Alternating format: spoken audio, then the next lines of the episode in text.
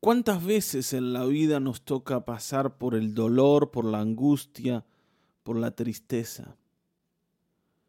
Y si hay una cosa que la Biblia tiene es que jamás evita mostrar a aquellas personas que se han dedicado a servir al Señor, no solo cuando les va bien, sino también cuando están en situaciones similares a las nuestras.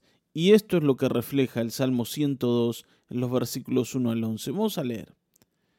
Dice, escucha, Señor, mi oración. Llegue a ti mi clamor. No escondas de mí tu rostro cuando me encuentro angustiado. Inclina a mí tu oído, respóndeme cuando te llame, pues mis días se desvanecen como el humo. Los huesos me arden como brasas. Mi corazón decae y se marchita como la hierba. Hasta he perdido el apetito. Por causa de mis fuertes gemidos se me pueden contar los huesos. Parezco una lechuza del desierto, como un búho entre las ruinas. No logro conciliar el sueño.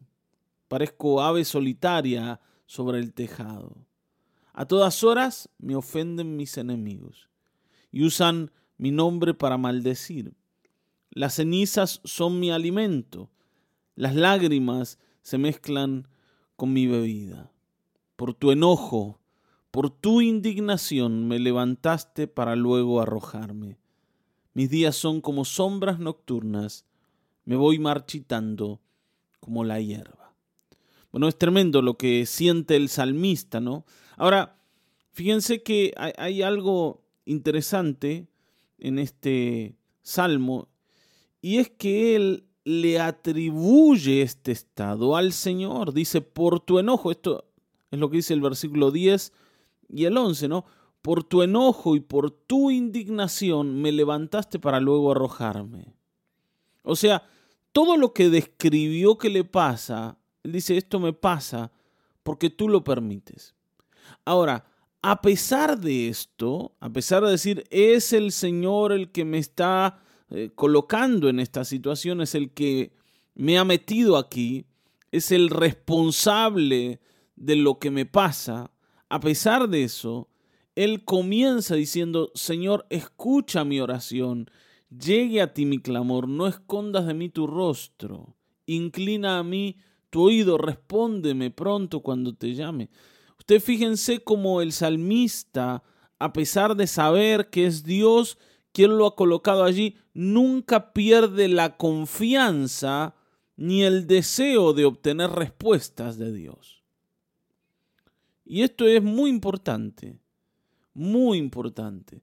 Hermanos, nosotros podemos vernos en manos de Satanás, en manos del mundo, en manos, no sé, de la, de la situación económica, en manos de la depresión, en manos de cualquier enemigo, o podemos vernos a nosotros mismos en manos del Señor. Y aquí el salmista se ve en manos del Señor. Él dice, Señor, estoy en tus manos. Y reconocernos en las manos de Dios es muy importante porque nos trae esperanzas. Porque Dios es un Dios muy misericordioso y compasivo. Él mismo se define como un Dios lento para la ira y grande en misericordia. Él mismo dice que se duele del castigo. Por tanto, reconocer que estamos en las manos de Dios, a pesar de que sea Él el que está permitiendo cierto sufrimiento en nuestra vida, es lo mejor que nos puede pasar. Porque, hermanos, imagínense que nosotros, en realidad, no estuviésemos en las manos de Dios, sino en las manos de Satanás. ¿Qué esperanza podemos tener? si nuestras vidas estuvieran en las manos de nuestros enemigos, en las manos de un gobernante corrupto, está bien, ¿no? En las manos de la muerte, de la enfermedad, de la depresión, ¿qué esperanza podemos tener allí? Ninguna, exacto. Ahora, cuando yo sé que estoy en las manos del Señor, más allá de lo que estoy viviendo, yo puedo vivir esperanzado.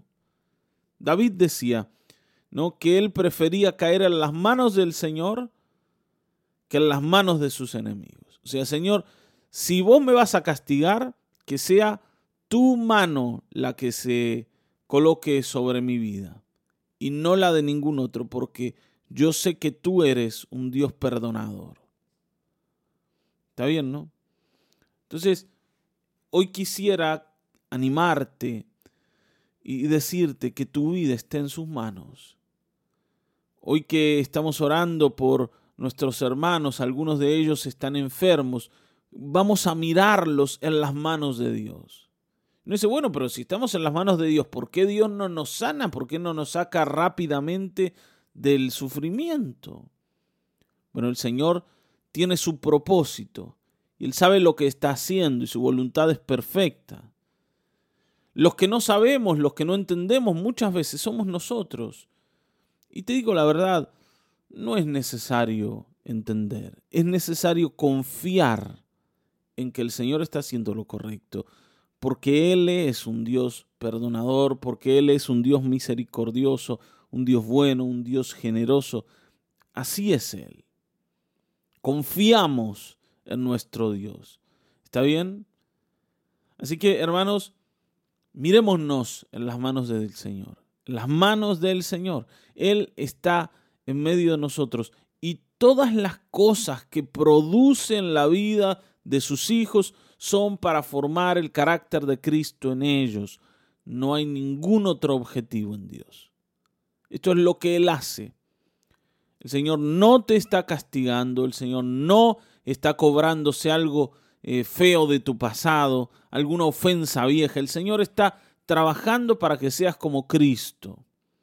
Aquellas personas que sienten que Dios está en su contra porque se está cobrando algo viejo, algo no algo de hace muchos años que quedó inconcluso. No, no es así.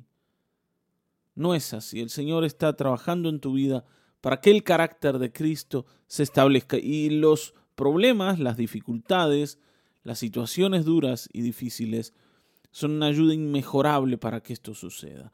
Así que estamos en las manos del Señor y agradecemos estar allí. Vamos a orar. Padre, gracias por tu fidelidad, porque estamos en tus manos, porque tú no nos has soltado. Aún en medio de las dificultades, aún en medio del dolor y de la tristeza, no nos has soltado y te agradecemos tanto, Señor. Gracias, amado Dios. En ti podemos confiar, en ti podemos esperar. Y Señor, hoy queremos vernos en ti. Respóndenos. Hay muchos hermanos, Señor, que han decaído, que se sienten débiles, que se sienten solos, que están enfermos. Señor, te ruego, socórrelos, socórrelos, Señor. Pero dales claridad de que ellos están en tus manos y que tu voluntad es la apropiada para cada uno. Señor, en el nombre de Jesucristo te damos honor y alabanzas. Amén, amén, amén.